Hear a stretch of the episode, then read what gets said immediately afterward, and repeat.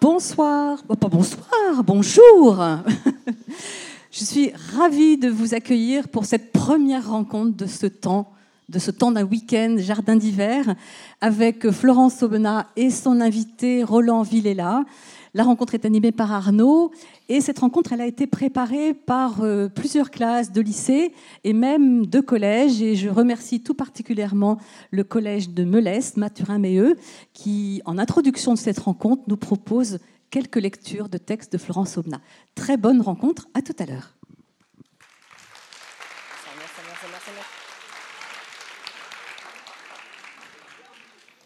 On fait rarement un reportage quand il ne se passe rien.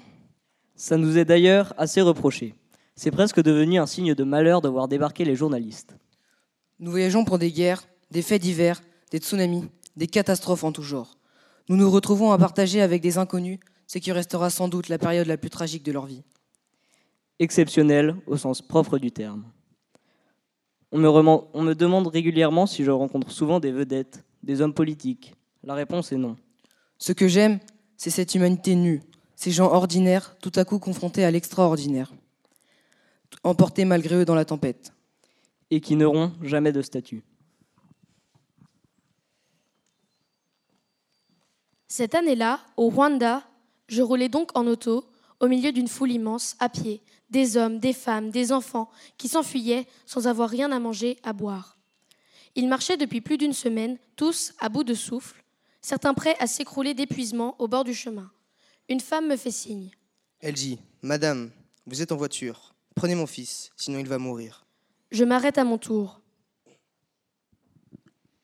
Par centaines, les gens se mettent à entourer mon véhicule.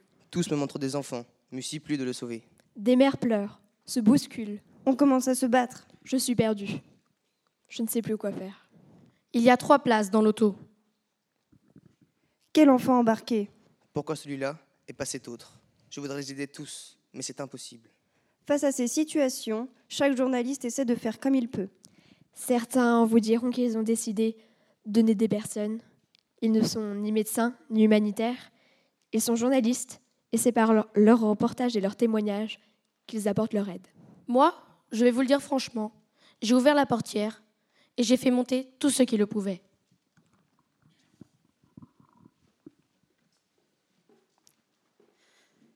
Inès demande Vous vous souvenez de l'année dernière? Elle ne connaissait pas encore Yasmina et Sarah. Elle ne connaissait d'ailleurs personne à Paris. Yasmina, et Sarah non plus. À vrai dire, aucune des trois n'avait entendu parler de Sciences Po, si ce n'est quelques mois avant d'y postuler elle-même. Le jour de la rentrée, Inès n'avait pas voulu descendre de la voiture quand son père s'était arrêté devant l'école, rue Saint-Guillaume. Ils étaient arrivés de Metz le matin. Elle répétait je mettrai le mail de mon admission dans mon CV, ça suffira. Je suis trop forte pour eux, de toute façon.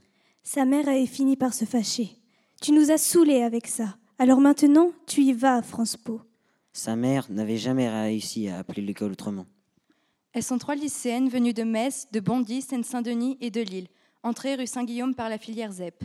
Pas par le concours normal, insiste toujours Yasmina, et à chaque fois Inès la coupe. Il ne faut pas dire le concours normal, il faut dire classique. Nous aussi, on est normal. Au début, quand Yasmina revenait à la maison, elle risquait J'ai du mal. Ses parents le regardaient. Elle a vu dans leurs yeux. Tu es notre petit génie, capable de déverrouiller toutes les portes. Comment pourrais-tu être en difficulté? Alors, elle s'est tue. Moi, quand je repasse au lycée, c'est tapis rouge, dit Sarah. Les élèves l'arrêtent. Tu veux être président de la République, c'est ça? Chacune a toujours été celle qui écoutait en classe, parfois la seule. À Sciences Po, elles sont toutes trois passées en deuxième année, en réussissant parfois mieux que certains autres. On a même eu des 17. Des vrais 17. De Sciences Po.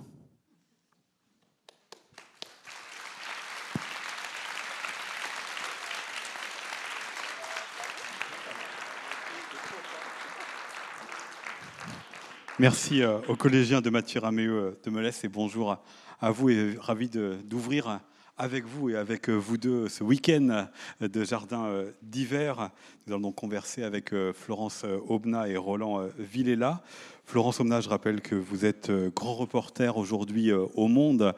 Êtes passé dans différents journaux euh, auparavant, que vous avez couvert euh, plusieurs actualités du monde et en France. Et depuis quelques années, vous allez à, la rencontre des Français, ce que l'on voit assez peu d'habitude à la une de l'actualité. C'est ce que vous aviez fait il y a quelques années pour un, un premier livre qui vous avait déjà amené ici, qui s'intitulait Le quai de Ouistreham. Vous racontiez vos six mois passés avec des hommes et surtout avec des femmes qui travaillent de manière précaire et partielle dans le nettoyage et euh, pour certains d'entre eux donc sur les ferries euh, qui vont vers l'Angleterre à partir de Ouistreham. Plus récemment, et là aussi ce livre avait déjà fait l'objet d'une rencontre ici même, vous aviez euh, regroupé deux années de chroniques que vous avez faite à partir de, l'élection présidentielle de 2012 dans un livre qui s'intitulait euh, En France, des euh, reportages qui euh, étaient un, portrait de la France de cette époque, mais qui est, toujours d'actualité. vous racontiez différentes crises économiques, sociales, sociétales, pour aller aussi là, à la rencontre des Français dans leur quotidien, ceux qui se sentent exclus, ceux qui se sentent invisibles pour la plupart des dirigeants. Alors dans les lectures, je mentionne aussi un autre livre beaucoup plus ancien, mais dont il a été question là par les collégiens, c'est Grand Reporter, hein, un livre dans lequel vous racontiez comment vous en étiez euh, venu à cette euh, profession. Et donc pour euh, ouvrir ce festival, parce qu'on vous retrouvera à d'autres reprises, Florence Omna, pour partager différents goûts de lecture, vous avez aujourd'hui choisi d'inviter Roland Villela, qui est marin et voyageur. Vous avez fait paraître il y a un an et demi ce livre qui s'intitule la Sentinelle de Fer, qui a reçu euh, le prix du livre du réel, et Florence fait partie du, jury euh, de ce prix. Un livre dans lequel vous euh, racontez le bagne de l'île de Nosilava, qui est à Madagascar, un bagne qui n'a fermé qu'en 2010. Vous rencontrez plusieurs des bagnards, et notamment un qui est le fil rouge, le guide et votre principal interlocuteur qui s'appelle Albert euh, Abolaza, qui été euh, condamné à, perpétuité. Et avec lui, avec les autres bagnards, vous portez la mémoire de ce lieu, puisque ça, c'est un, mot qui est important, la, mémoire, et qui est à l'origine de ce livre. Vous racontez donc euh, tous ceux qui ont été envoyés là-bas, vous racontez l'insurrection de 1947, qui a été l'un des premiers déclencheurs de la décolonisation de, tout l'Empire français, et dont bah, ceux qui ont été capturés, ont été envoyés euh, dans ce bagne. Vous racontez aussi euh, la violence et l'extrême violence qu'il y a dans ce bagne, puisque pendant très longtemps a existé ce qui s'appelait un, baptême, c'est-à-dire que ceux qui rentraient étaient euh, bastonnés plusieurs fois avec un énorme taux de, mortalité. Et ça, ce n'est que l'une des manières de vivre et de mourir dans ce bagne. On va parler de cela. Il y a aussi des zones plus lumineuses dans ce livre, plus euh, souriantes, plus ensoleillées, puisque vous attardez aussi sur les descriptions euh, euh, de lieux et sur aussi des moments de vie plus plus positifs.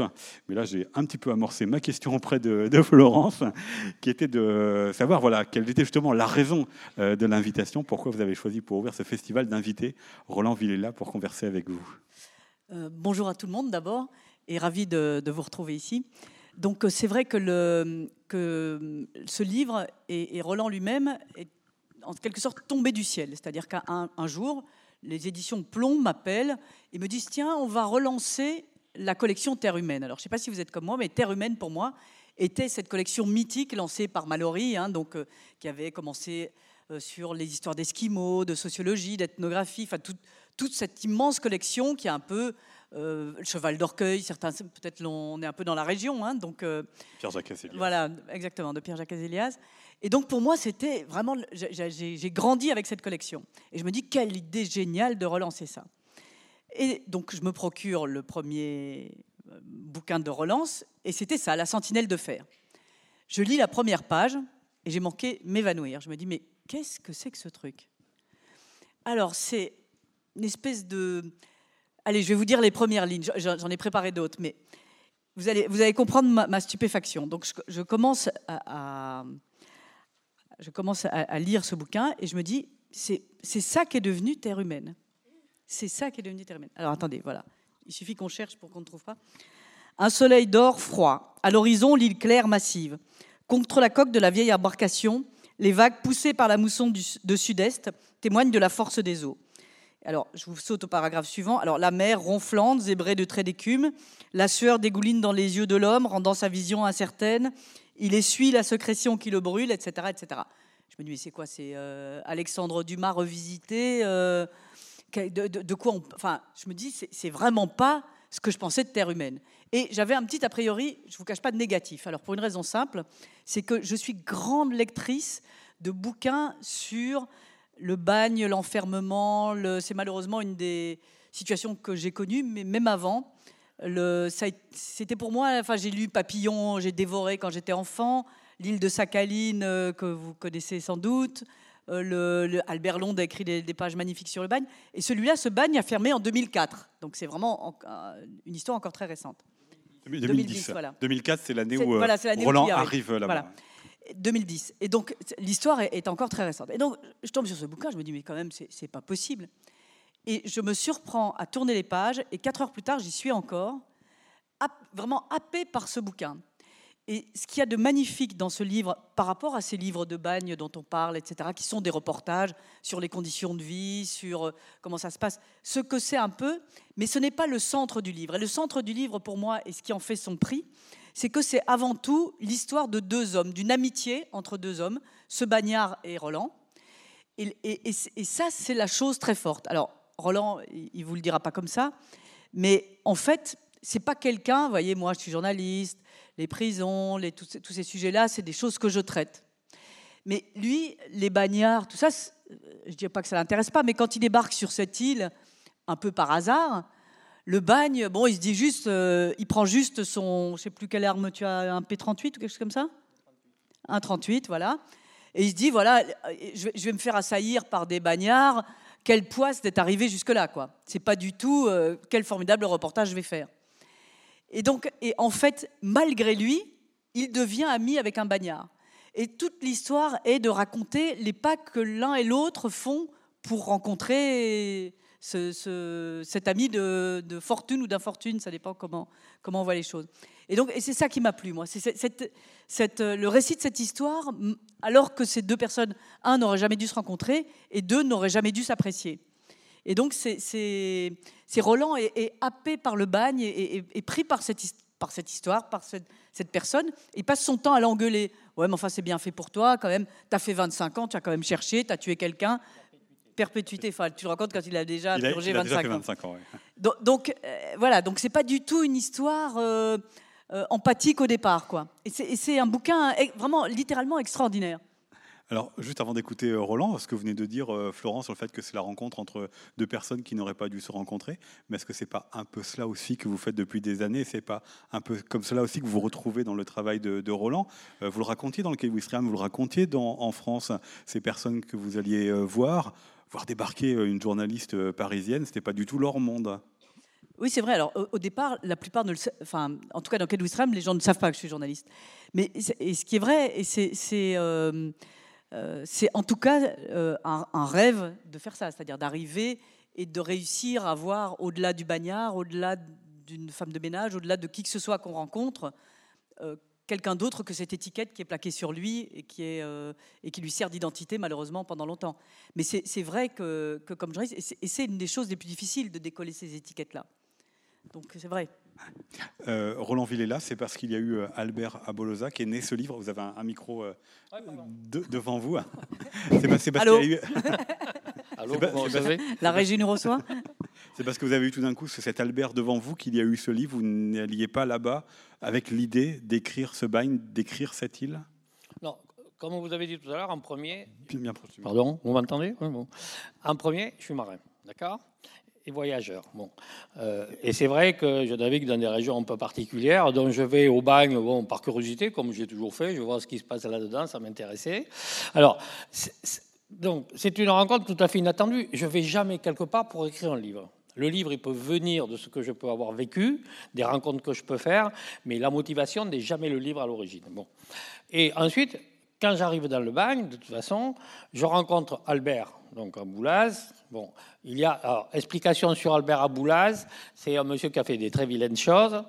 Euh, il a euh, donc il condamné à la perpétuité. Il faisait partie de l'aristocratie du bagne, ce qu'on appelait les TFP, travaux forcés à perpétuité. Et euh, on n'a pas d'idée du livre au départ. Je n'ai pas du tout d'idée du livre. Moi, je vais dans le bagne parce que ce qui m'intéressait, j'ai réussi à accéder à certaines archives qui m'intéressaient sur l'histoire de la révolte de 47. C'est ça ma démarche de départ. Puis au bout d'un moment, je me rends compte qu'il y a plein de mecs autour de moi. Et moi, je m'occupe de, de, types qui sont plus dans cette histoire depuis très longtemps. Et c'est petit à petit que vient entre nous l'idée du livre. Et Albert, c'est la mémoire. Alors, ce type, il avait un disque dur dans la tête.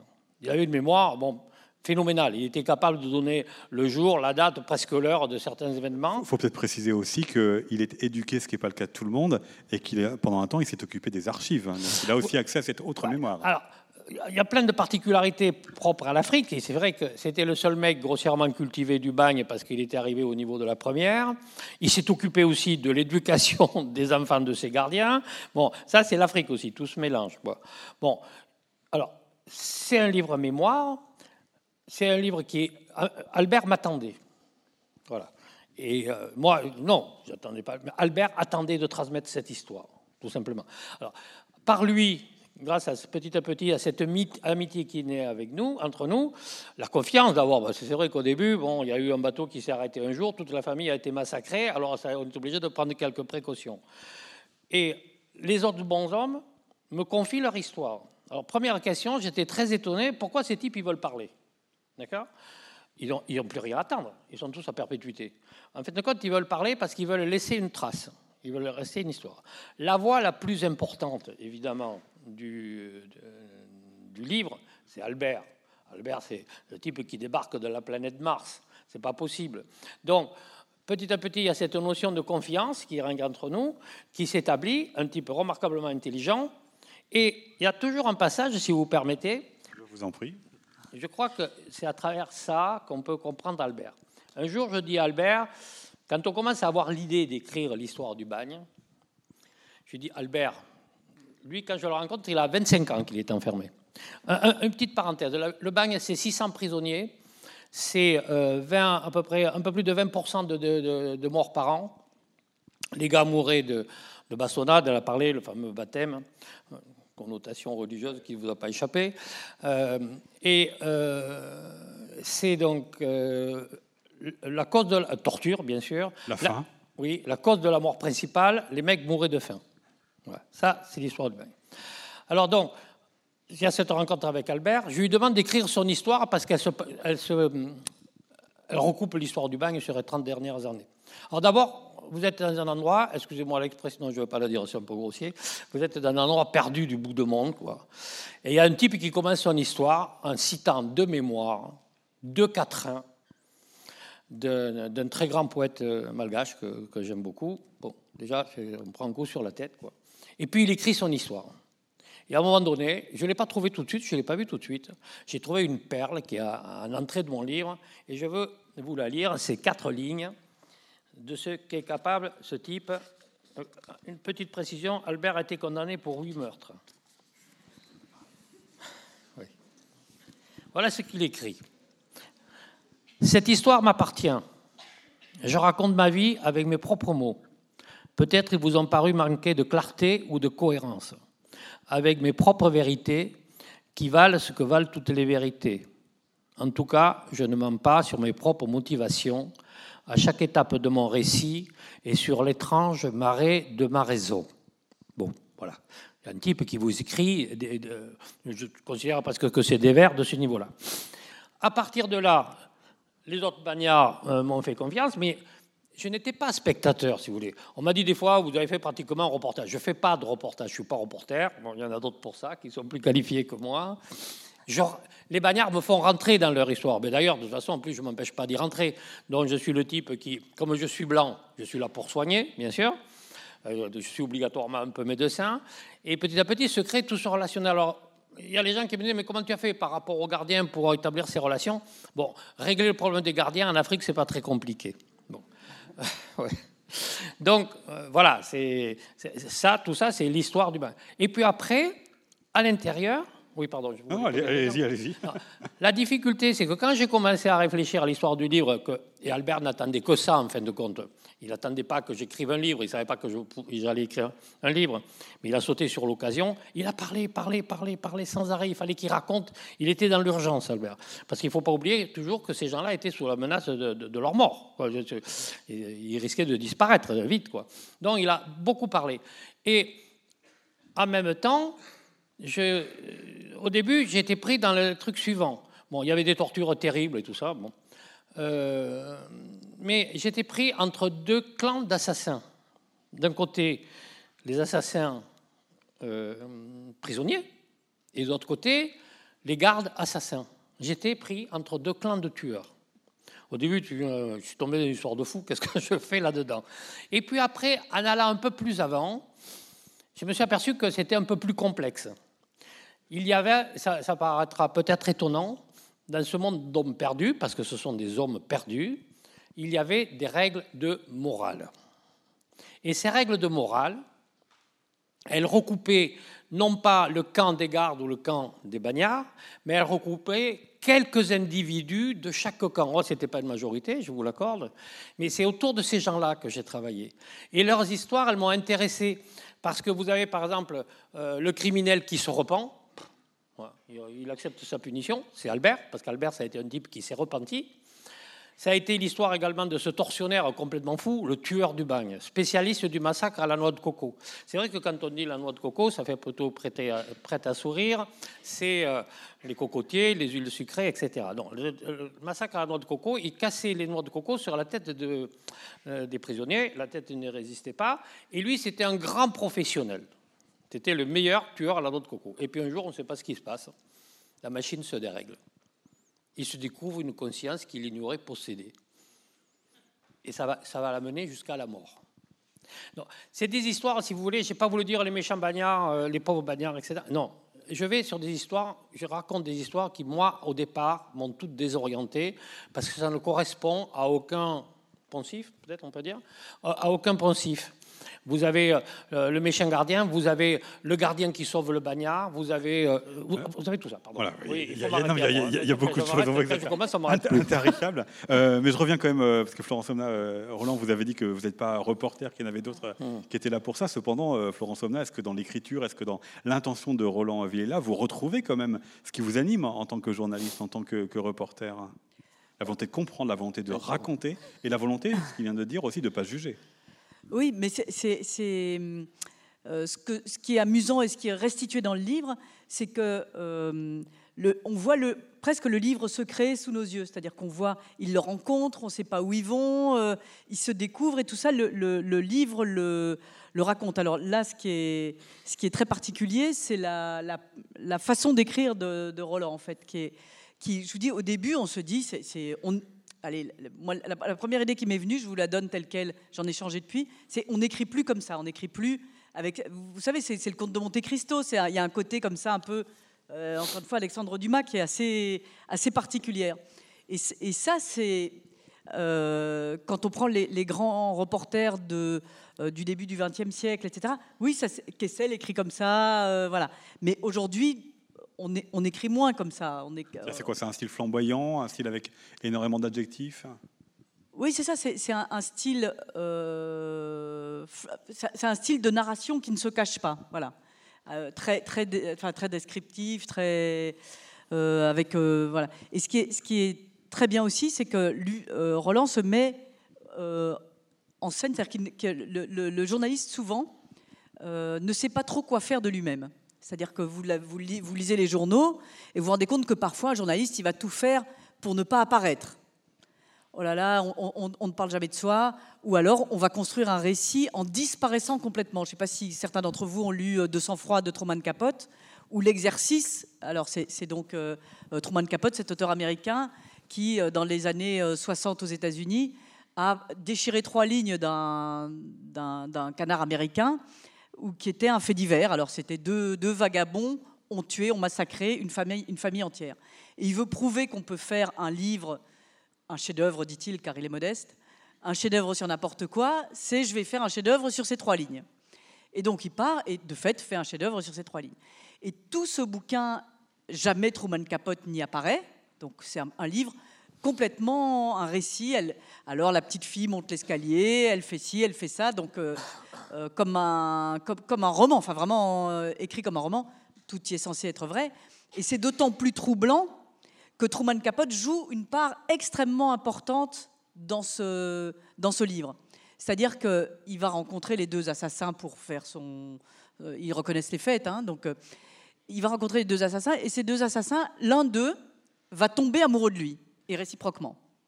Donc les deux sont jugés, condamnés à mort, à la peine de mort, et euh, avec Truman Capote, ils vont correspondre et devenir... bah, mais ils, vont être, ils sont amoureux l'un de l'autre. Et d'ailleurs, on va retrouver dans les affaires de ce euh, Smith, Smith, il s'appelle, je crois, de tête, hein, Terry Smith. Et donc, il, il, euh, on va retrouver dans ces affaires, une fois qu'il sera exécuté, des dessins de Truman Capote, des dessins qui représentent Truman Capote. Et donc, il y a- une histoire d'amour extrêmement forte qui fait que ces deux hommes, par le biais de ce garçon en tout cas, se confient à lui, que l'histoire, il la raconte de cette manière-là, etc. Et pour vous dire l'imbrication qu'on peut avoir dans un, dans, un reportage, hein, qui est le cas de Truman Capote, Truman Capote, à un moment qui est ce type odieux, insupportable et génial, il dit, mais voilà, ils sont jugés, ils sont condamnés, mais quand est-ce... Alors, je ne vais pas imiter sa voix, il a une voix nasillarde extraordinaire, je ne vais pas l'imiter auprès de vous, mais en tout cas, il dit, et alors quand est-ce qu'ils vont se décider à l'exécuter que je puisse terminer mon livre? Donc, vous voyez, à la fois il l'aime, à la fois il y, a- cette espèce de maelstrom où vous êtes, vous, pris au milieu, et, et lui en l'occurrence. Et donc, et dans ce livre, rien ne laisse deviner ça. C'est un peu, alors je ne sais pas si certains d'entre vous connaissent euh, ici Emmanuel Carrère, c'est l'inverse. C'est-à-dire qu'Emmanuel Carrère prend beaucoup de place dans ses livres, y compris quand il raconte un fait divers, euh, comme ça a été le cas pour euh, l'adversaire qui racontait l'affaire Roman. Donc il y, a- vraiment un spectre très large entre euh, je n'existe pas, même si vous avez pesé de tout votre poids dans une histoire, ou au contraire, j'existe trop, même si vous n'avez rien fait dans cette histoire. Et, et le problème du journaliste, c'est celui-là. C'est-à-dire que vous savez que quand vous apparaissez au milieu d'un groupe humain, vous, journalistes, vous, reporters, vous allez modifier ce biotope. C'est-à-dire vous arrivez et vous dites, voilà, imaginez que j'ai fait Kate Wistreham en disant, bonjour, je suis journaliste, je viens voir comment vous travaillez. Le reportage est tout à fait autre. C'est-à-dire que ce pas les mêmes personnes qui vont vous parler, c'est pas le même récit que vous allez en faire. Et, c'est- ça, c'est extrêmement important. Et qu'est-ce qu'on fait de soi dans un reportage? Est-ce qu'on apparaît? Est-ce qu'on n'apparaît pas? Quel choix on fait? C'est une, une des choses, euh, un choix important quand on commence un livre, quand on commence un reportage. Et vous, comment est-ce que vous résolvez alors cette question? Parce que vous avez parlé de Truman Capote, mais on le voit avec la presse anglo-saxonne qui est par Internet de plus en plus traduite en France. Mm. Le jeu du journaliste est, est très présent et c'est une tradition qui n'est pas effectivement euh, la tradition française dans, euh, dans la presse, en tout cas, parce que dans les livres, elle, y est. Donc, vous, quand vous avez fait euh, le travail d'immersion, donc en, plus vous complexifiez puisque vous cachiez votre identité, mais quand vous faites en France aussi pour aller à la rencontre des Français, comment vous débrouillez de cette question de votre présence, de votre place, donc de votre jeu? Alors au, cas par cas, au cas par cas. C'est-à-dire que euh, pour faire les, en France, par exemple, je sonne à la porte, je dis bonjour, je suis journaliste. En général, c'est un drame. hein. Ah non, on ne reçoit pas de journaliste ici, merci, au revoir, etc. Donc, euh, mais je me présente généralement comme journaliste. D'ailleurs, c'est la seule chose qui est écrite derrière la carte de presse. Il est interdit de cacher son identité de journaliste. Donc, vous voyez, je pourrais la rendre à l'heure qu'il est. Et donc, le, le euh, Kate Wistreham, à l'inverse, je me dis non, il faut que je fasse euh, absolument l'inverse. Et je pense que c'est ça l'important, c'est de se dire qu'il n'y a pas de dogme. C'est que le sujet va, pour ainsi dire, vous faire trouver votre place, ou en tout cas, euh, il faut essayer de trouver la bonne place, la place adéquate. Et, ça, c'est un des grands choix quand on est journaliste et qu'on va euh, faire son sujet, c'est c'est celui- c'est celui-là. Qu'est-ce que je vais faire de moi? Alors, ça, paraît un peu nombriliste, et pourtant, c'est très important. Et, là où je voulais en venir, c'est que l'intérêt du bouquin de, Roland, hein, j'en viens à votre question, malgré ce long détour, c'est que euh, tout de suite, on est d'accord, c'est on est dans une histoire entre deux personnes.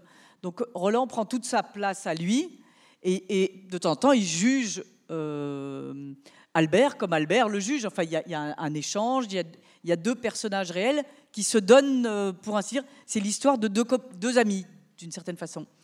Et, c'est ce que je trouve très, très intéressant, euh, pour parler un peu technique, dans la manière, dans l'écriture de ce livre-là. c'est avoir eu l'idée de, de, ce duo, de ce- cette partie de ping-pong entre deux personnes.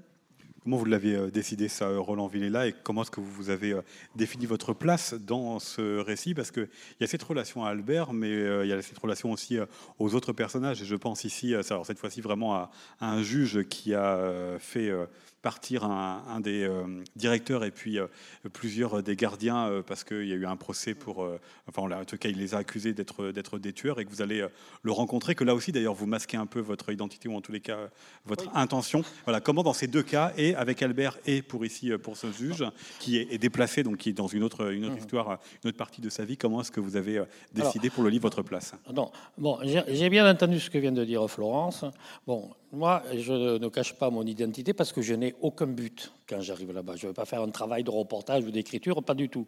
Je suis, euh, euh, mais d'ailleurs dans la salle, il y a un de mes marins, je suis comme j'ai l'habitude, si vous voulez, de fonctionner quand j'arrive quelque part. Donc moi, je m'intègre sans aucun problème dans, le contexte humain et les gars me reçoivent également pareil. Parce que vous avez écrit un livre, vous auriez pu faire autrement, ou en tout cas vous auriez pu vous raconter autrement, ne pas vous faire rentrer dans le livre. Oui, non, mais ça, ça a été un débat très long chez moi pour savoir. À un moment donné, j'avais inventé, un personnage qui n'était pas moi, mais enfin, je me compte, c'était tellement débile, c'était tellement évident que c'était moi. J'ai dit, bon, arrête de te mettre un cache-sec sur la tête, quoi, voilà, c'est toi et on n'en parle plus. Bon, par contre, je m'étais excessivement gommé, d'ailleurs trop, d'ailleurs, parce que l'éditeur m'a dit, attendez, vous allez trop loin, on ne sait pas qui, comment elle vient cette histoire. Donc, je me suis mis un petit peu. Et puis, en plus, en même temps, les, les bagnards, eux, ils me font rentrer dans l'histoire. Euh, De toute façon, j'aurais dit que j'étais journaliste, j'aurais pas rencontré les mêmes problèmes que quelqu'un quand tu vas à la porte d'un immeuble. Bon, après, si vous voulez, j'ai eu le rapport avec les autorités. Alors là, je suis, euh, par nature, dans ces situations-là, excessivement menteur. Donc, euh, j'ai réussi à pénétrer dans des prisons parce que j'étais. euh, C'est vrai qu'il y a un petit côté reportage, mais c'est pas ça. J'avais envie de rencontrer ces gens quand je suis à la poursuite de ce fameux tueur garde, quoi, et, ou d'informations. Comment je rentre dans la prison centrale de Tananarive, parce que l'île dont je parle, c'est sur la côte ouest, et Tananarive, c'est la capitale. Bon, j'arrive avec un titre pompeux. Je suis un universitaire chargé de recherche sur le système carcéral en Afrique. C'est très joli. Pourquoi vous riez Non. Alors, Là, je fais, comme, je fais un peu comme Florence. Vous vous rendez compte que c'est pas gentil Ouais. Non, je fais, un, je fais un peu comme Florence, je mens. Bon. Et, euh, toujours. hein. donc, voilà. Ça, donc, cette approche, elle a été pour moi euh, très naturelle. Quoi. Si j'avais expliqué que. D'ailleurs, il y a cette rencontre avec ce directeur euh, que, que- j'interroge en tant qu'universitaire français et qui, petit à petit, parce que je suis maladroit, je, suis je suppose, comme euh, journaliste d'investigation, il comprend qu'il y a un loup sous, euh, sous roche. Quoi. Et puis, après, il se ferme. Bon, mais c'était trop tard, j'avais eu les confirmations de ce que je recherchais. Alors, je voudrais revenir sur deux choses sur ce bagne. D'abord, le bagne de Madagascar, on ne va pas s'étendre. Je n'ai pas écrit un livre pour jeunes filles de la bibliothèque Rose, soyons clairs. Bon, c'est un livre dur. Et euh, ce n'est pas l'apanage, si vous voulez, de Madagascar, d'avoir des situations comme ça. Les bagnes célèbres dans le monde avec autant d'horreur, il y en a partout. Il y a des différences de moyens. Euh, en Allemagne, dans les camps de concentration, ils ont été plus efficaces dans leur but qu'avec des noix de coco. Voilà. Bon. Euh, donc, ce qui est, frappant, c'est que cette horreur, elle est partout. Moi, j'étais intrigué, si vous voulez, par ces tueurs, quels qu'ils soient. La démarche d'un tueur, c'est quand même quelque chose de particulier. Bon, je dis toujours, ça m'interpelle parce qu'on est, cousins. On appartient tous à la même espèce. Bon. Et donc, euh, ça, l'horreur du bagne, c'est vrai qu'elle est présente dans le truc, même si à plein d'endroits où j'ai gommé, j'ai pas raconté les histoires les plus dures.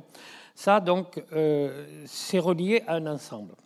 Par contre, ce qui me frappait, c'est qu'on est dans un endroit d'horreur, et ça, je j'en ai souvent parlé, mais vous êtes au paradis en même temps, c'est-à-dire vous êtes dans une île. Souvenez-vous le, le premier mot qu'a lu euh, Florence Ovna, où effectivement c'est la beauté de l'île d'abord que vous racontez, Ouais, et c'est le contraste entre la beauté de l'île et l'horreur du lieu qui finalement vous a Alors, interrogé tout le temps. Ouais, non, vous avez une plage qui fait 800 mètres de long, des falaises de calcaire blanche, vous avez des cocotiers qui tombent dessus.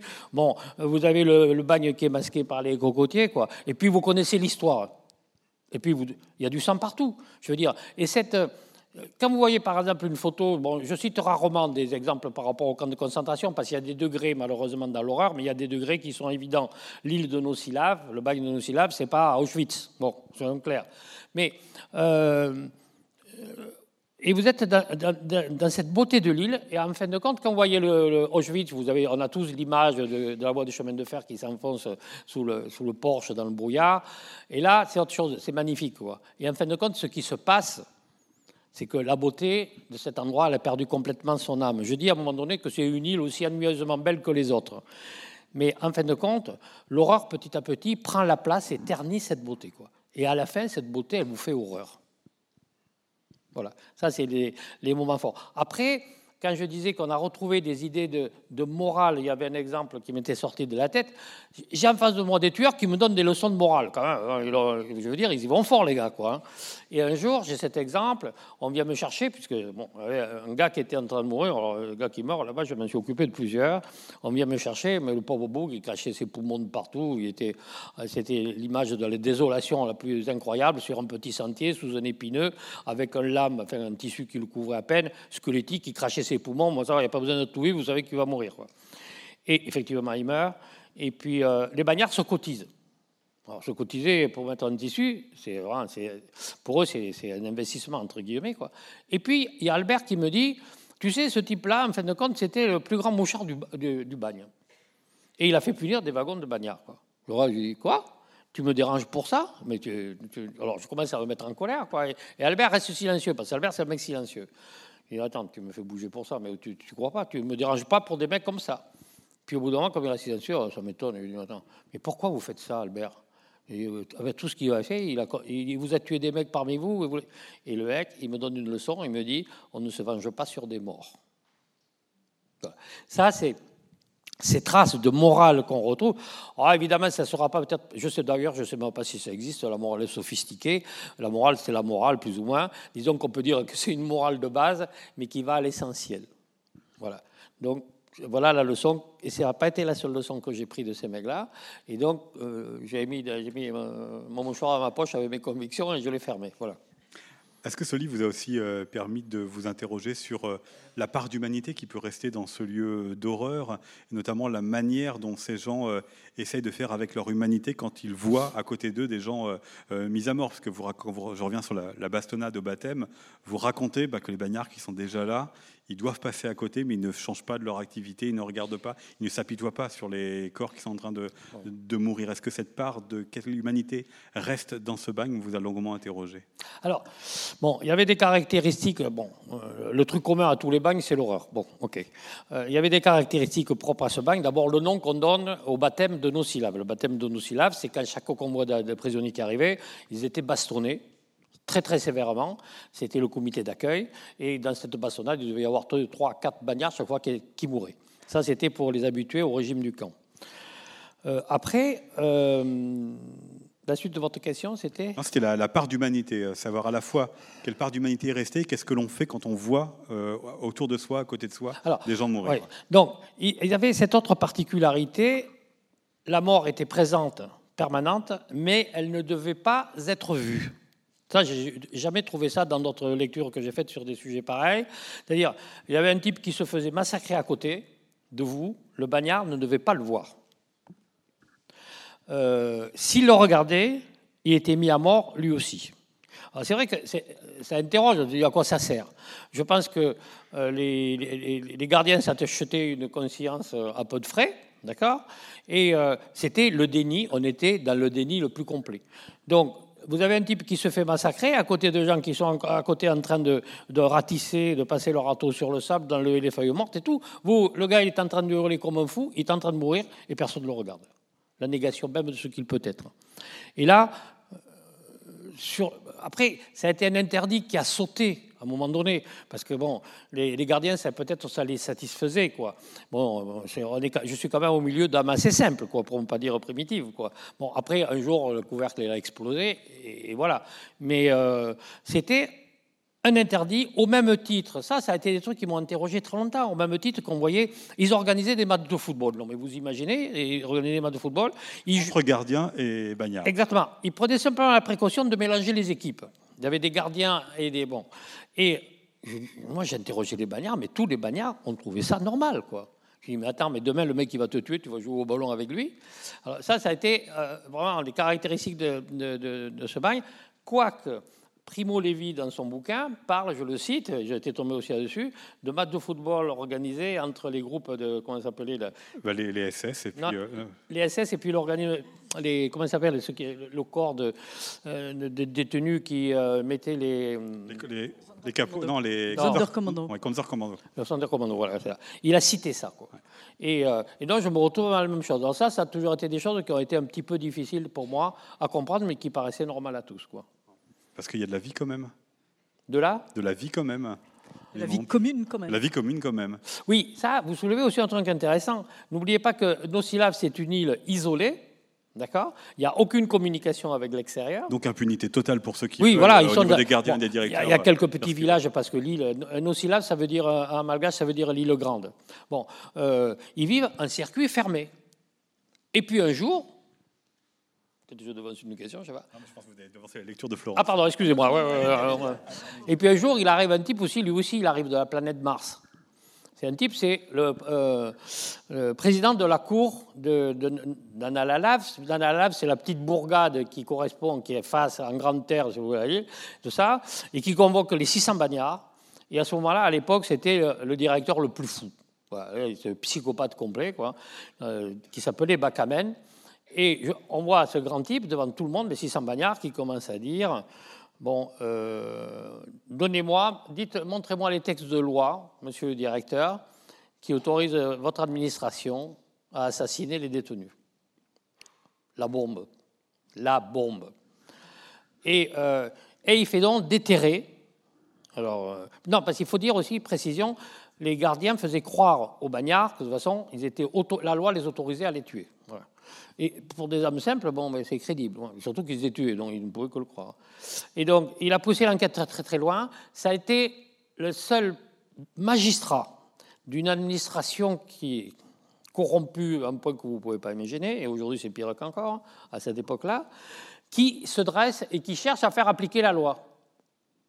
Et on déterre les corps, enfin, c'était un truc d'horreur. On sort les corps, on montre qu'ils sont massacrés, euh, les membres cassés, etc. Bon, évidemment, il ne va pas aller loin, le, le magistrat. Euh, il peut pas. Il fait inculper les directeurs du bagne et ses principaux tueurs. C'est la révolution partout. Après, le- l'État politique malgache s'est mobilisé, bien sûr. Et il a été, muté. Et ce magistrat qui m'intéressait beaucoup, parce que j'aime bien les, les hommes courageux, je l'ai retrouvé 25 ans après. Et donc, il me livre sa, vision à lui de, cet épisode. Et ce qu'il y avait de curieux, c'était le seul bonhomme admis par les bagnards qui admettait que cet homme-là pouvait les condamner. Pourtant, normalement, quand tu es condamné par un bonhomme, en général, ils ne sont pas très contents, ceux qui sont condamnés. Mais ils reconnaissent ce droit parce qu'il appliquait la justice. Et qu'il il y avait gagné un surnom qui, d'ailleurs, l'a beaucoup fait rire, le magistrat. Euh, il l'appelait De Gaulle. Parce que- non, parce que De Gaulle, pour eux, il y a eu ce grand discours de Tananarive, peut-être il y en a certains qui, sera- qui l'ont connu, où De Gaulle a été intervenu, avait fait une, intervention assez remarquable sur la fin du colonialisme, etc. Et euh, non, De Gaulle, pour eux, c'est le conciliateur, l'homme droit, l'homme juste et tout. Donc, quand vous allez au bagne vous parlez de De Gaulle, tout le monde sait qui est De Gaulle. Voilà, alors euh, il n'y a pas que cette personne qui est rentrée au bagne, puisque Florence, vous avez proposé une autre lecture du livre de Roland euh, Villela. Peut-être voilà, que vous nous. bah, je vous laisse peut-être euh, en parler, euh, nous expliquer pourquoi ce choix, puisque je disais voilà, que c'était aussi un, un lieu dans lequel il y avait de la vie et il y avait euh, quand même des relations avec l'extérieur. Oui, alors do- donc euh, je me suis dit, faut- je vais trouver une page à lire. Et alors, les- évidemment, les pages à lire dans le bouquin, vous en doutez, ne manquent pas. Et en particulier, alors je vais vous dire d'abord ce que je n'ai pas choisi parce que ça aurait été trop compliqué. C'est en fait deux personnes s'en vont de ce bagne, quittent ce bagne. Et c'est un- une sorte de chassé-croisé entre ces deux personnages, donc ce- cet Albert, qui aide, alors l'histoire est incroyable, il aide un autre euh, prisonnier à s'évader. Donc les voilà partis dans une, euh, dans une embarcation de fortune avec toute l'aventure que c'est de braver euh, l'océan, etc., de trouver un endroit où ils peuvent... et, incroyable, Albert revient au bagne. Ouais, en disant, euh, parce que sa mère, la, la seule personne qui pouvait pour lui lui pardonner et le faire revenir au milieu des humains, c'était sa mère. Et sa mère lui dit, retourne-y, et il y retourne. Donc, c'est, euh, on, vous parlait des morales, du sentiment de quand, est-ce qu'on est pardonné, quand est-ce qu'une peine est effectuée, quand est-ce qu'on estime avoir payé. Donc voilà. Et l'autre chose, l'autre personne qui s'en va, est justement un gardien. Et ce gardien est celui qui dit voilà, je n'en peux plus, j'arrête de tuer les gens, etc. Et il s'en va, il amène le, rôle de sa femme dans son départ est assez important. Et donc il s'en va avec sa femme et dit je, vais, je vais changer de travail. Et quand on revient dans le monde, j'ose pas dire normal, mais c'est le cas, et qu'on a été gardien, on est au banc de la société. Il ne trouve aucun boulot, aucun... on est une sorte de paria, aussi paria finalement que les, que les prisonniers qu'on garde. Et il trouve que le dernier, le dernier des boulots, qui est une sorte de docker sur les, euh, dans, le port, et donc euh, il fait ça, et à la fin, lui meurt. Donc il y a cette espèce de chassé-croisé entre le, prisonnier qui s'évade mais revient et le, gardien qui cherche la rédemption arrête et s'en va de l'île, et lui trouve la mort dans le monde normal. Et donc, c'est enfin, deux, deux fils comme ça qu'on suit à travers le bouquin, et c'est magnifique. Alors, j'ai choisi de vous, lire quelque chose qui n'a rien à voir avec tout ça, qui n'a presque rien à voir avec le bagne, parce que pour moi, ça, ça, ça, vous, ça va vous montrer la qualité de plume de, de Roland. Alors, euh, le, le, thème choisi, c'est comme le bagne, c'est-à-dire qu'on dit, ça y est, il se prend une tarte à la crème, le bagne, boum. Et là, c'est les prostituées. Alors vous dites les prostituées, ça y est, encore un gros sujet, etc. Et il le traite avec à la fois il y va franco et à la fois avec beaucoup de finesse. C'est mon avis. Donc je vais vous le dire, vous aurez le vôtre. Donc voilà. Le veto, j'ai quitté mon bord et me dirige en canot vers le quai du port Elville. J'aborde non loin d'une autre embarcation dans laquelle un marin s'apprête à déposer sa conquête de la veille. Donc vous voyez de quoi on parle. Les lendemains, c'est moi qui le dis, les lendemains de virée, au matin, sous les yeux d'une foule narquoise toujours présente sur le quai, les marins Vazaha ramènent les filles avec qui ils ont passé la nuit. Vazaha, c'est blanc. C'est ça, hein Je suis bilingue maintenant. C'est l'étranger. Étranger. Aucun des protagonistes ne souhaite prolonger plus que nécessaire la rencontre. Débarquées, les filles plongent au plus vite dans la multitude où elles disparaissent. Le samedi matin, une noria de petites barques les unes à moteur, les autres à rame, font les eaux sales et huileuses du port, chacune contenant une fille impatiente de partir et un marin menant l'embarcation. Ainsi conduites, les filles semblent prendre plaisir à montrer l'homme blanc, assujetti à leur service. Postées à l'avant, elles adoptent volontiers des postures conquérantes de figures de proue. Une illusion qui n'abuse personne, mais fait ricaner quelques badauds aux dépens des Vazaas, les blancs. Spectacle grotesque, bien éloigné du canotage avec ombrelle et voilette virginale sous les frais ombrages que nous connaissons en Europe. Proche du couple, j'entends la fille réclamer un billet supplémentaire. Pour le taxi, explique-t-elle. Le marin regimbe un peu, fait valoir qu'il a déjà acquitté le prix de la nuit, mais finit par céder. Sa demande satisfaite, elle lance un merci patron incongru et grimpe avec légèreté sur le quai couvert d'immondices en surplomb de nos têtes.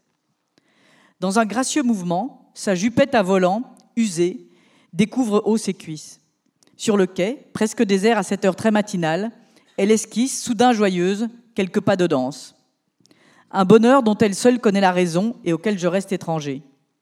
De mon canot, je profite pleinement de cet instant de grâce. Indifférent, son compagnon s'est déjà retourné vers son navire. Petite prostituée sur un quai jonché de détritus, qui fête l'insouciance d'une journée assurée par le gain de la nuit et qui se fout du lendemain, l'aristocratie des misérables. La pensée qu'elle est seulement satisfaite de la somme reçue me traverse finalement l'esprit. Je hausse les épaules et laisse son mystère au bonheur de la fille. Puis elle disparaît de ma vue, happée par une vie dont j'ignore tout. À quelques mètres de là, Adossé au mur de containers qui borde le quai, je remarque un docker. Lui aussi a observé la scène. Surpris, il détourne le regard sans un de ces signes de connivence que s'adressent les hommes quand il s'agit de femmes d'une nuit. Voilà. Et pour moi, il y a là-dedans toutes les relations entre, entre hommes, entre hommes et femmes, entre euh, clients et prostituées, et y compris dans une forte part d'humanité à chaque fois. Et c'est donc je vous dis, c'est une fois encore pour moi, c'est le livre de Roland, c'est vraiment ça. C'est-à-dire, c'est je vais vous parler du bagne, de la vie, de la mort, du soleil, de la beauté, de l'horreur. Et pourtant, c'est fait avec euh, cette délicatesse et ces touches d'humanité à chaque fois. Peut-être en partie parce que Roland a pris le temps et qu'il a aiguisé son regard, mais est-ce que ça, Florence, c'est pas aussi ce que vous faites en tant que journaliste? Essayer de prendre le temps pour trouver aussi ce qui n'a pas été, vous parlez de tarte à la crème, de sujet tarte à la crème, voilà, de, pas, de parler va me- aussi de ce qui n'a pas été euh, dit et redit auparavant. Non, non, bien sûr. Et c'est vrai que pour tout un tas de sujets euh, de journalisme, c'est vrai que, euh, quand j'ai fait, le- c'est vrai, le quai de Ouistreham par exemple, c'est vrai qu'on se dit, bon, écoutez, vous allez euh, changer votre identité, en tout cas changer, ne pas dire que vous êtes journaliste. Vous allez passer, oublier votre vie pendant un an, oublier vos amis, ne plus jamais rentrer à Paris, ne plus jamais rentrer chez soi, et, même changer de vie si vous voulez, parce que euh, ça se passait à Caen, et Caen, c'est une petite ville, donc je n'avais pas envie euh, de, euh, d'aller au cinéma, par exemple. J'avais remarqué que les, euh, les femmes dont, dont je partageais le travail pour quelque temps n'allaient pas au cinéma. Donc je me dis, si je vais au cinéma, elles vont se dire, ah, celle-là, qui sait, c'est bizarre, etc. Donc ne pas s'asseoir en terrasse, boire un verre, parce que ce n'était pas dans les usages non plus. Donc vous changez vraiment votre manière de vous comporter même. Et tout ça pour prouver quoi? Point d'interrogation. Pour prouver qu'en France, il y a des gens qui ont un travail précaire. Ça, vous semble un bien grand exercice, j'allais dire, pour prouver quelque chose que finalement tout le monde sait déjà. Et ça m'avait déjà frappé euh, quand, euh, en, en lisant le bouquin de, euh, de Griffiths, qui est un auteur américain, qui, alors lui, j'ai, l'air petit bras à côté de ce qu'il a fait lui. Donc il a écrit un bouquin qui s'appelle Dans la peau d'un noir. Ouais, et ce bouquin été écrit pendant la- dans, dans l'Amérique ségrégationniste de- des années 60. Et lui, c'est, c'est, euh, a pris des médicaments et s'est transformé la peau pour qu'elle soit noire, au point où plus tard, il en est mort parce qu'il s'est empoisonné en faisant ça. Donc vous voyez que, que moi, ma pauvre année euh, à passer la, serpillière n'a rien à voir avec ça. Mais en tout cas, donc, et tout ça pour prouver quoi dans l'Amérique ségrégationniste? Qu'il y a du racisme. On se dit, bon, bah, écoutez, mon vieux, euh, c'est pas la peine. Et pourtant, si. Et c'est- Et c'est ça qui est, qui est toujours très frappant dans ces démarches-là, c'est qu'on se dit, bon, on, y va et après tout, euh, euh, pareil, il y, a- cet auteur allemand, Günther Wallraff, qui, est devenu, euh, voilà, qui a écrit Tête de Turc, qui est devenu turc pendant deux ans, enfin, qui s'est lui aussi teint la peau, porté de lentilles de contact, etc., pour montrer qu'en Allemagne, les travailleurs étrangers ont plus de mal à trouver, ils sont plus maltraités que des travailleurs allemands. Donc tout ça a l'air d'être d'une évidence limpide. Et pourtant non. Et, et ça, c'est quelque chose de... C'est, j'allais dire, une grande découverte à la fois quand on est journaliste. C'est-à-dire que toujours, il faut le répéter, et chaque fois, on le voit différemment. On sait tout, et à la fois, on ne sait rien. Euh, J'étais très frappée par la, euh, grève aujourd'hui, il y a deux jours, dans les maisons de retraite. Je veux dire, on a tous, en tout cas beaucoup d'entre nous, on connaît soit quelqu'un qui y travaille, soit quelqu'un qui y vit. Et on le sait, ce qui s'y passe. On sait, en tout cas, on le devine. Et pourtant, on ne le sait pas. Et pourtant, quand elle le raconte, j'avais fait un reportage euh, à ce sujet euh, euh, dans Le Monde, et c'était très frappant parce que je me souviens, les filles m'avaient appelé, elles étaient dans, dans un- dans une maison de retraite à côté de Dole, donc vous voyez, et elles étaient 15 filles faisant grève. Donc dit, ah, je trouve c'est super intéressant, et c'était la grève déjà à l'époque la plus longue de France, donc elles ont fait 100 jours de, plus de 100 jours de grève. Et je dis au journal, regardez, c'est intéressant quand même, 100 jours de grève. Oh, les maisons de retraite, ras-le-bol, tout le monde sait que ça marche pas, etc. Bon.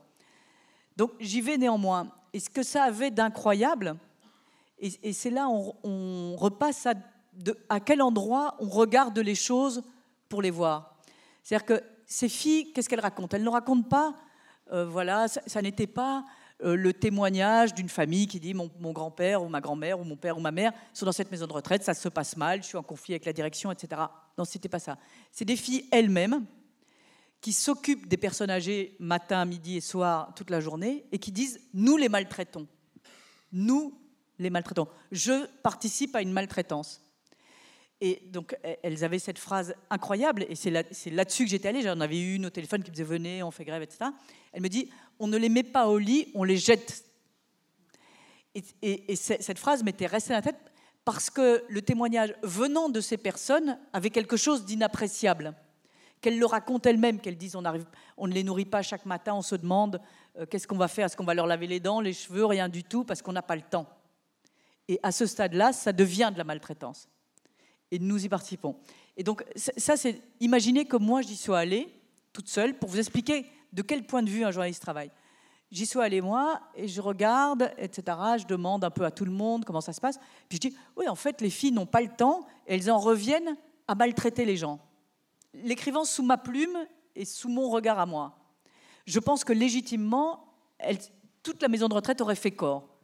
Non, mais c'est pas à ce point-là, etc. C'est que parfois la, dénonciation doit venir entre guillemets du dedans. Et donc ces filles ont eu le courage de faire ça, le courage de le dénoncer pour les femmes de ménage qui sont toutes précaires, hein, qui, sont, euh, qui ont des, boulots qui ne sont pas des CDI hein, pour la plupart, cette dénonciation ne pouvait pas venir car aucune n'avait, euh, j'allais dire, les moyens de le faire. Oui, vous en sortez, mais Roland fait la même chose en fait, en ne prenant pas en surplomb, mais en donnant de la chair à, vos sujets, en faisant parler euh, une personne qui porte une histoire beaucoup plus large que lui. C'est peut-être là où l'un et l'autre, vous vous rejoignez. C'est votre, votre, motivation, votre motivation. On va inverser les rôles, deux secondes. Bon, Florence a été très gentille, elle m'a invité pour parler de son bouquin. Je vais parler de ses articles.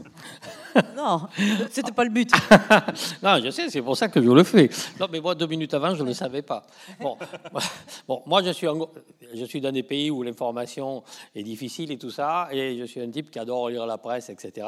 Donc, je suis abonné au Monde, c'est un journal que je suis depuis l'âge de 14-15 ans, et, euh, et, je suis abonné par Internet. Quoi. Et alors, si vous voulez, il y a chaque fois, depuis que je connais Florence, bon, quand elle sort ses articles là-dedans, dans les articles de Florence, il y a une petite musique qui n'appartient qu'à elle. Voilà. Et ça, je l'ai trouvé au niveau de différents articles. De toute façon, il y a des fois, bon, quand je lis un article du Monde, de toute façon, je ne regarde pas la signature du journaliste parce que personnellement, je m'en moque. Mais par contre, ce qu'il y a, c'est que quand je commence à l'article, au bout de 10 lignes, je regarde la bas je dis c'est bon, c'est elle. Voilà. Ça, c'est la confirmation. C'est-à-dire qu'elle met en avant le détail qui dessine les personnages, qui dessinent la situation. Mais en fin de compte, c'est les personnages qui occupent le devant de la scène. La journaliste disparaît, c'est mieux d'ailleurs. Mais, disons, c'est vrai qu'il y a une petite musique qui n'appartient qu'à elle dans le journal. Alors, bon, après, il y a des plumes qui sont bon, très analystes et tout, de situations politiques et tout. Elle, quand elle va quelque part, elle traite le sujet par un petit bout de la lorgnette auquel on ne pensait pas et qui, en fin de compte, donne l'éclairage central. Voilà. Bon, j'arrête avec la digression tu es là pour moi et le... pas le contraire. de se passer les plats. On se passe les plats. Non, c'est pas mon créneau.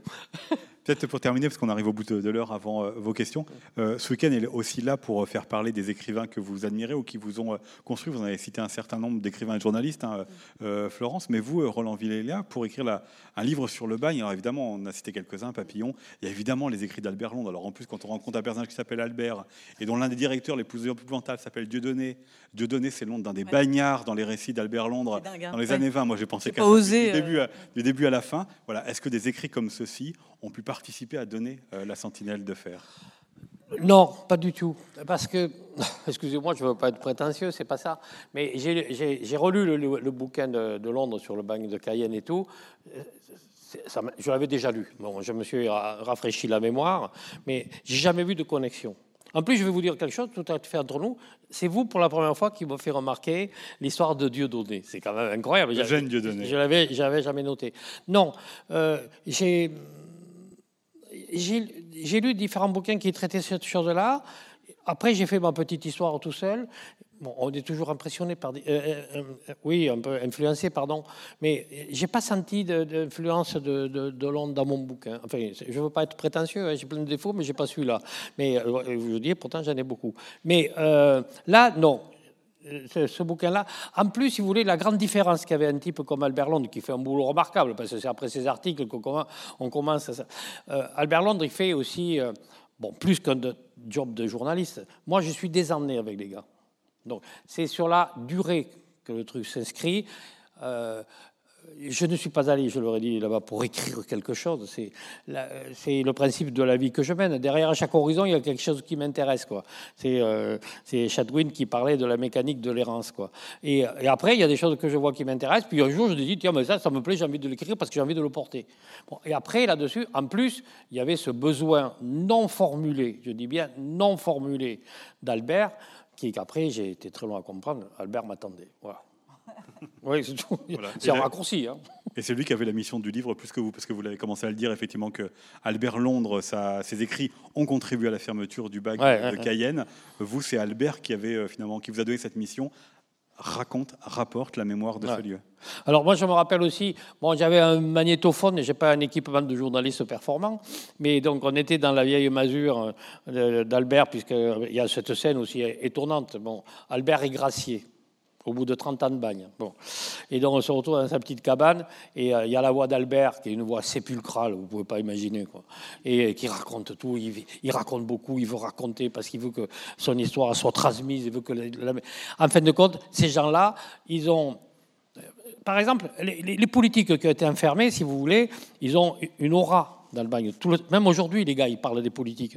Il y a eu des politiques comme Rabé Mananjar, des grands noms de, la lutte de l'indépendance, qui, sont connus, qui ont, donné des cours d'alphabétisation quand ils étaient prisonniers. Ils avaient euh, quelque chose, une raison euh, positive d'être là. Je veux dire, glorieuse, entre guillemets. Eux, ils n'ont rien. Ils disparaissent, ils, ils n'ont rien. Et dans ces types, ils ont voulu, c'est ça le, le principe de ces gens-là, ils ont voulu laisser une trace de ce qu'ils étaient. Et quand on a fait des... Après, ils ont accepté de faire... un- bon, alors, il fallait être discret, il ne fallait pas que les gardes sachent ce qu'on faisait. Mais quand on a fait des petites réunions, j'ai remarqué que dans ces réunions, j'ai jamais été entouré par une bande de malfrats aussi imposante. Quoi. Et, et les types, bon, je leur disais, bon, vous me racontez votre histoire, mais d'abord, vous me dites pourquoi vous avez été condamné. Parce que... Ah, je je t'arrête une seconde parce que c'est une question. Quand, quand on est journaliste et qu'on qu'on- qu'on a une autorisation à entrer dans une prison en France, pour faire un reportage évidemment, c'est la, la première chose que vous dit un, un directeur d'établissement. Vous ne demandez jamais à personne pourquoi il est là. Donc, Bon, j'étais pas dans le coup. non, mais c'est c'est pas, il n'y a pas de bonne ou mauvaise façon, mais non. c'est drôle. Le, le- le parallèle est. Non, mais si vous voulez, je demandais ça avant, parce que les deux éléments, les deux pôles constitutifs de la vie de ces gens-là, je ne travaillais qu'avec les TFP, d'accord? Euh, Les deux pôles constitutifs, c'est la raison de leur incarcération et la torture. Après, il y avait d'autres cas qui étaient. Donc, et en plus, comme je leur disais, euh, je ne suis pas là pour traquer la vérité, je suis là pour l'entendre. Si vous voulez la dire, vous la dites. Si vous ne voulez pas la dire, moi je m'en moque. De toute façon, ça changerait à votre sort. Et, comme c'était des petits groupes, ils connaissaient toute leur histoire. Bon. Euh, je ne pense pas avoir jamais eu un moment un type qui mentait. Après, il y avait des moments donnés où il y avait un regard qui se mettait en biais parce qu'il y avait certains, c'était vraiment pas très ragoûtant ce qu'ils ont fait. Mais bon, par exemple, il y a ce petit vieux qui arrive et qui n'osait pas parler. Alors, vous savez, les types là-bas, ils sont dans une position de, euh, de, de suggestion. Moi, ils me croisaient, les bras croisés, comme ça, en dessous, quoi, en en révérence, quoi. Et lui qui me dit euh, euh, Pourquoi tu es là? J'ai pris perpétuité, j'ai volé des ébus. Oh, perpétuité pour des ébus, bon, d'accord. Tout le monde se taisait. J'ai dit Mais attends, mais des ébus, mais euh, au bout d'un moment, j'ai dit Beaucoup alors il me dit oui. Et j'ai dit combien? Un millier. Alors évidemment, euh, je pars à rire. Et puis en même temps que je ris, ça libère tout le monde. Quoi. Voilà. Les gars ont commencé à rire. Et après, au milieu de ces gens-là, il y avait les innocents.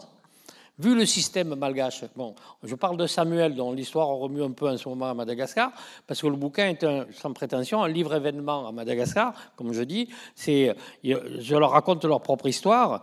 Et donc, Samuel, c'est un type qui aujourd'hui a 34 ans d'emprisonnement, et c'est un type innocent. Et les bagnards avaient un terme particulier. Et d'ailleurs, innocent, je ne l'ai pas découvert par lui, parce qu'il ne veut pas le dire qu'il est innocent. Il ne veut plus le dire, disons. Ça ne sert à rien, et en plus, les autres se moquent de lui. Et euh, ces gens-là, euh, ils ont un surnom donné par les autres bagnards, ils les appellent les ramasses la baise. Les ramasses la baise, ce sont ceux qui sont là, ils ont ramassé le maximum pour rien. Je propose de poursuivre avec euh, les questions du public ici présent. Qui souhaite poser une première question? Méfiez-vous, vous avez vu qu'on peut parler longtemps. hein. si vous vous y mettez pas, on continue. hein. Peut-être euh, personne Peut-être une, une autre question Ah, Une dame? Ah oui, à, à gauche. Bonsoir. Euh, J'aimerais savoir, vous dites que le bagne a fermé en 2010, c'est ça? Oui. Il y a les bagnards qui étaient dans le bagne, ils sont devenus quoi? Est-ce qu'ils ont lu votre livre? Est-ce qu'ils sont au courant de ce que vous avez écrit? Alors, les- bagnes, si vous voulez, ça euh, ils décident de fermer le bagne en 2000, quoi. Moi, quand j'arrive, j'arrive pas au moment où le bagne est plein. Bon, le maximum, j'avais relevé dans les dossiers que j'avais réussi à avoir euh, 660 prisonniers. Euh, quand j'arrive, il reste plus que 60 à 70 bagnards. Le temps des horreurs est passé. Tous les autres bagnards, euh, tous les autres bagnards ont été euh, renvoyés dans des prisons de, de grande terre. Mais vous pouvez être sûr d'une chose, c'est que tous les gens de prison et les bagnards en particulier savent l'existence du livre. Ça, c'est ce que j'appelle l'Internet malgache. Mais vous ne leur avez pas envoyé pour qu'ils puissent le, livre, le lire. Il n'y a pas d'adresse. hein.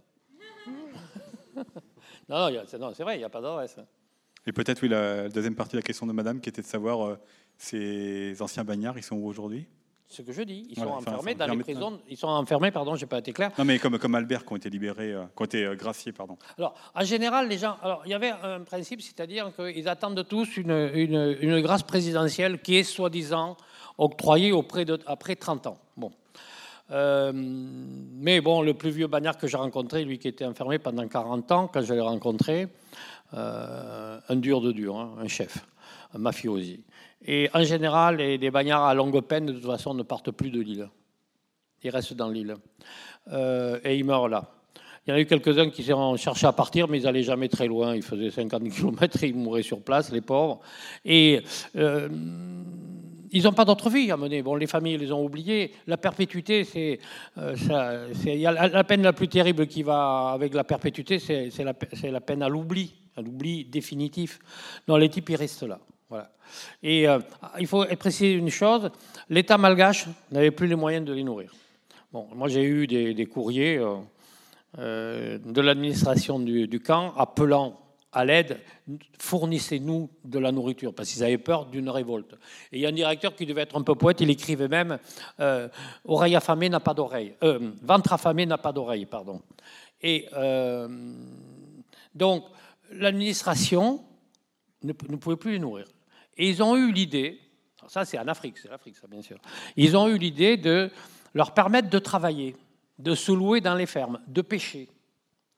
Et petit à petit, avec le laxisme africain, bien sûr, les bagnards, dans les dernières années, en fin de compte, leur vie n'était pas si différente des gens de l'île. Bon, ils étaient astreints aux travaux du bagne, d'entretien et tout, mais tout ça était rentré en déliquescence. L'État malgache, ça n'existe plus.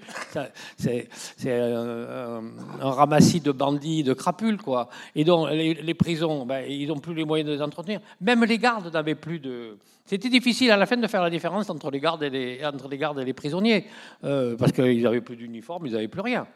Et les gars, ils ont gagné une sorte de liberté, enfin pas une sorte, une, vraie liberté, même avec contrainte. Ils pouvaient prendre de femmes. Euh, à la limite, ils menaient une vie, si vous voulez. Des fois, je disais, putain, les mecs de la santé, ils aimeraient bien la vivre, quoi, parce que bon, ils sont sous les cocotiers. Bon, après, il fallait pas trop qu'ils dérapent, mais le temps des horreurs et des massacres, le, dernier massa- le dernier meurtre de garde, euh, d'un prisonnier par les gardes, c'est 2001. Enfin, Ça, c'est le dernier meurtre. Le- et, et en même temps, c'est en 2001 que s'arrêtent euh, les, les bastonnades de, de- ouais, du, du baptême de nos syllabes. Quoi. Après, bon, moi j'arrive après, euh, c'est aussi un peu pour ça. Bon, après, j'arrive à soudoyer les gardiens, bon, etc. Mais c'est certainement pour ça que euh, j'ai eu assez de facilité, bien qu'il fallait faire attention. Les, les gardes, ils n'ont jamais su que ce qu'on était en train d'écrire. Bon, après, il y avait ce grand tueur, parce qu'il y en avait tellement des gardes-tueurs. Ce garde-tueur, euh, François Moon, que je pourchasse pour le retrouver. Euh, bon, voilà, on n'allait pas expliquer à tous ces gens-là qu'on était en train d'écrire ça. Voilà, c'est tout. Voilà. J'ai répondu à votre question, peut-être? Un peu long, d'ailleurs. Une question en bas à droite On va vous donner donner le micro. monsieur. Et quand est-ce que ce bagne a été créé? Un siècle avant. Pardon Un siècle avant. Un siècle avant, c'est-à-dire en 18... 1800 soit... Ouais, ça devait être 1000, je suis pas précis, pardon. Ça devait être dans les années 1810, 1820. À l'origine, c'était un département. Non, Deux siècles avant alors. non, non. 1910 ou 1810 Ouais, ça doit être ça, oui. Bah, c'est... Oui, non, non, c'est ça. 1900 non, 1910, oui, pardon, je dis n'importe quoi là. En plus, il n'y avait pas, même, même pas la présence française en 1810. Bon, donc, euh, ça a été construit un siècle avant. À l'origine, c'était une caserne militaire. Voilà. Et, et le bagne était rentré, c'était devenu dans l'imaginaire malgache. Bon, moi j'ai eu des gars, par exemple, à Madagascar, on a fait des conférences et tout. Bon, euh, et il y avait des malgaches, alors euh, les mecs ils étaient tous en train de poser des questions, mais ils en savaient des fois plus que moi. Et euh, euh, il y a un type qui me disait, nous quand on était enfant, dans ma famille, on disait, attention, si tu fais tes passages, c'est nos syllabes. Nos syllabes, c'était le symbole de l'horreur. Mhm. C'était du temps de Gallieni ou avant Gallieni C'est-à-dire autant de. Non, après. Après, Ouais. vous que c'était en 1900. Bah, attendez, euh, là, vous me reposez des cols. Là. Alors, quand, Non, ça ouais. m'intéresse. Ouais. Non, quand il arrive, Gallieni, au moment où il pacifie, après l'accord avec l'Angleterre, attendez que je ne dise pas de bêtises. C'est moche ce que vous faites. Ouais, non, vraiment, vous êtes dur avec moi. C'est pas gentil, c'est pas Euh, non, je ne sais pas, je ne peux pas vous répondre. Gallieni, c'est quelle année? C'est c'est quoi, les années 40-50, non? Pardon? Gallieni, c'est 40-50 18 Non, 1840 Facile de se défausser sur les autres. Ouais, non, mais elle- c'est la journaliste, elle doit savoir. Pas qu'il y avait un terreau écrit. non, franchement, je, non, je sais que c'est après Gallieni. Parce que Gallieni, en plus, il a eu la main, la main lourde hein, là-bas, euh, bon, sur Madagascar. Il a, gardé, il a laissé quelques bons souvenirs. Pas aussi fort que la révolte de 47, qui a été terrible. Euh, Là-bas, tout le monde, tout le monde euh, parle, même aujourd'hui. Bon, parce que pour aider à la. euh, il y a eu bon, l'armée française, après la Deuxième Guerre mondiale, franchement, ce qu'elle a fait, c'est pas joli. hein. Et euh, les, les gens balancés d'avions et tout au niveau des villages d'insurgés. Euh, le fameux train de, de quelle ville, là, où ils ont enfermé 200 insurgés qu'ils ont tiré dessus à la mitrailleuse lourde, ça se sait, ça. Les gens n'ont pas oublié. Et il y avait aussi le journée obligatoire de travail non payé qui a permis de construire les routes et tout, et qui est devenu un terme de la vie courante. C'est-à-dire que quand vous employez ce terme malgache, ça veut dire c'est un boulot pour lequel on te prend pour un âne parce que tu n'es pas payé. Quoi. Et ça, ça remonte à cette origine-là. Il nous reste juste trois minutes, donc je crois qu'il y avait une question derrière vous, monsieur. Je sais pas, non, il y avait une main tout à l'heure. Et il suffit trop long. Voilà, bah, non. Est-ce qu'éventuellement il y a une dernière question Euh, Tout en haut.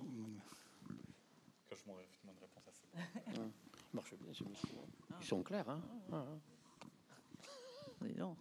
Euh, C'était une question pour Florence Obna.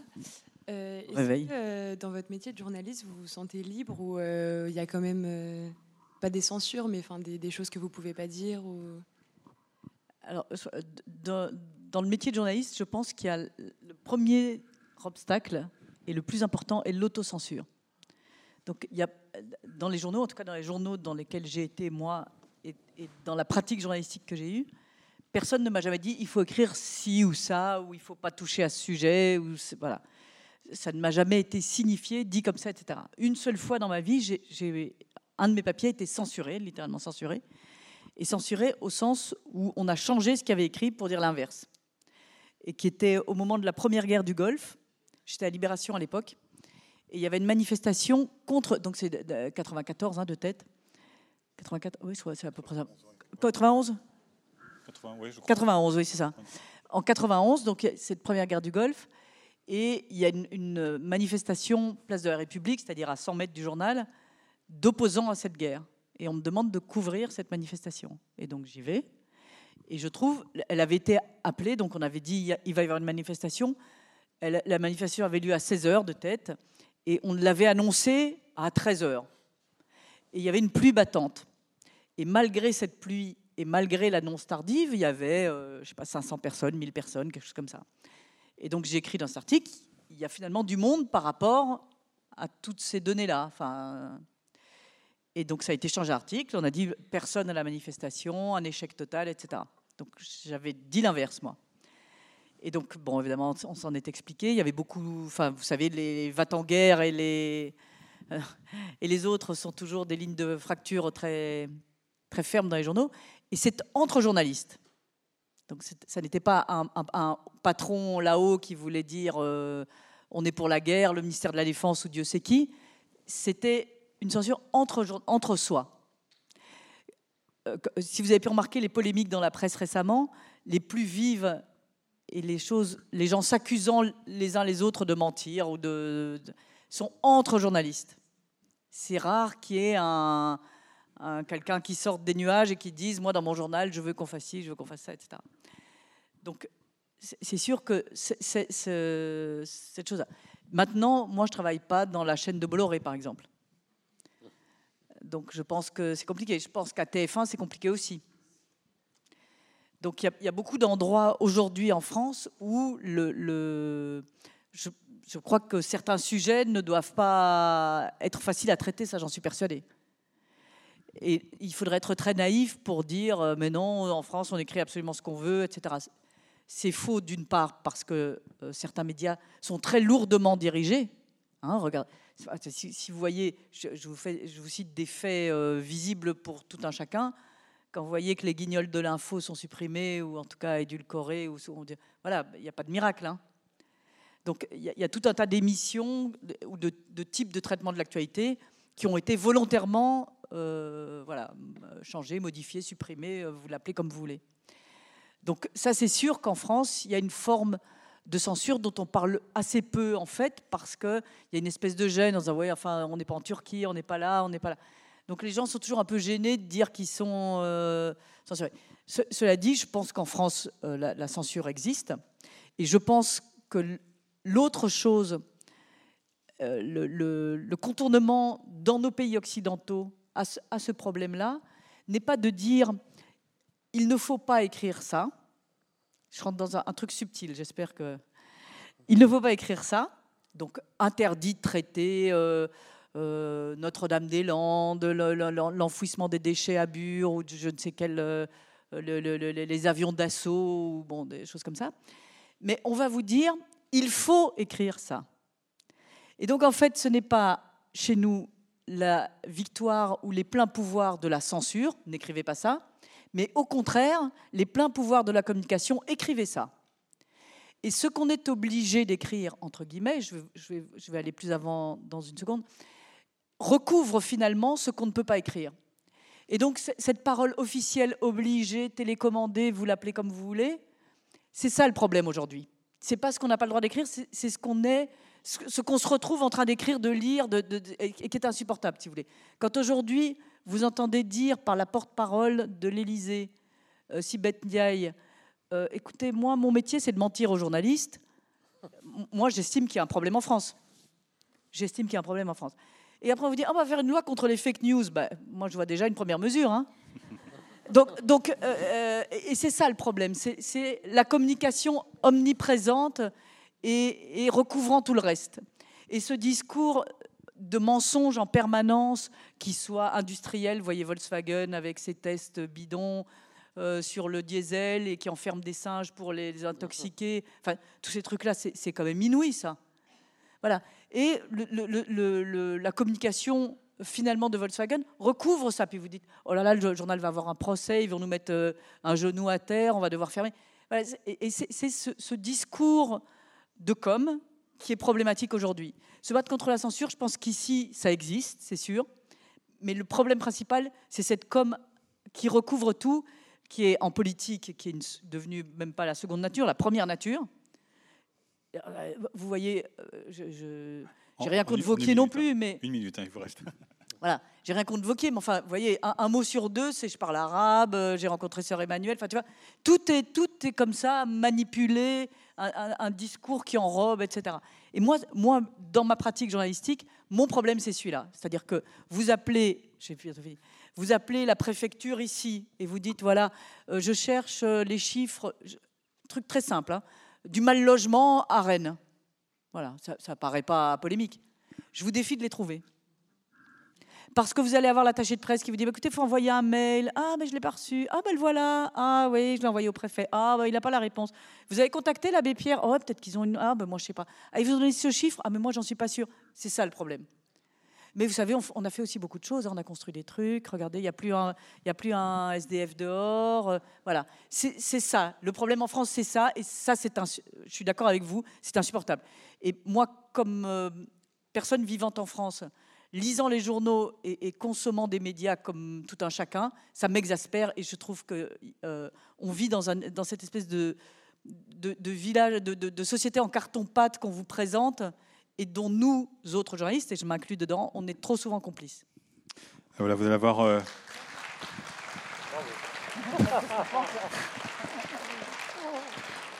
Alors vous allez avoir d'autres occasions de- d'écouter, dialoguer avec euh, Florence Omna, parce qu'avec Carole Martinez, elle est euh, l'une des deux invitées euh, marraines de ce festival. Il y aura demain une rencontre, et puis donc aujourd'hui à 16h, on vous retrouvera dans l'espace Vie du citoyen pour livrer votre bibliothèque idéale. Mais avant cela, Florence Omna et Roland Villela, on va pouvoir vous retrouver à la sortie de la salle pour une séance de dédicace. Un grand merci à tous les deux et merci à vous.